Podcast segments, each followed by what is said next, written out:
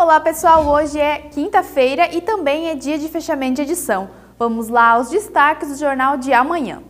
E Santa Catarina estreou com vitória na primeira rodada dos Jogos da Juventude. A equipe catarinense, que tem como base atletas da Associação Timbó Futsal, venceu por 3 a 1 o time do Sergipe. A competição teve início no dia 2 de setembro em Aracaju, sendo a modalidade de futsal com start inicial ocorrido dia 7 de setembro. Os catarinenses têm como adversários os estados de São Paulo, Rio Grande do Sul e Sergipe.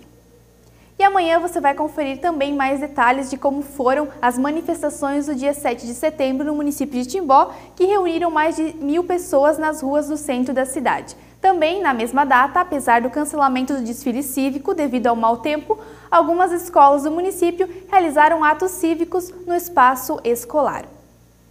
E no impresso também teremos duas entrevistas com candidatos a deputado estadual e federal, oportunidade em que eles apresentaram propostas e motivações a participar do pleito deste ano.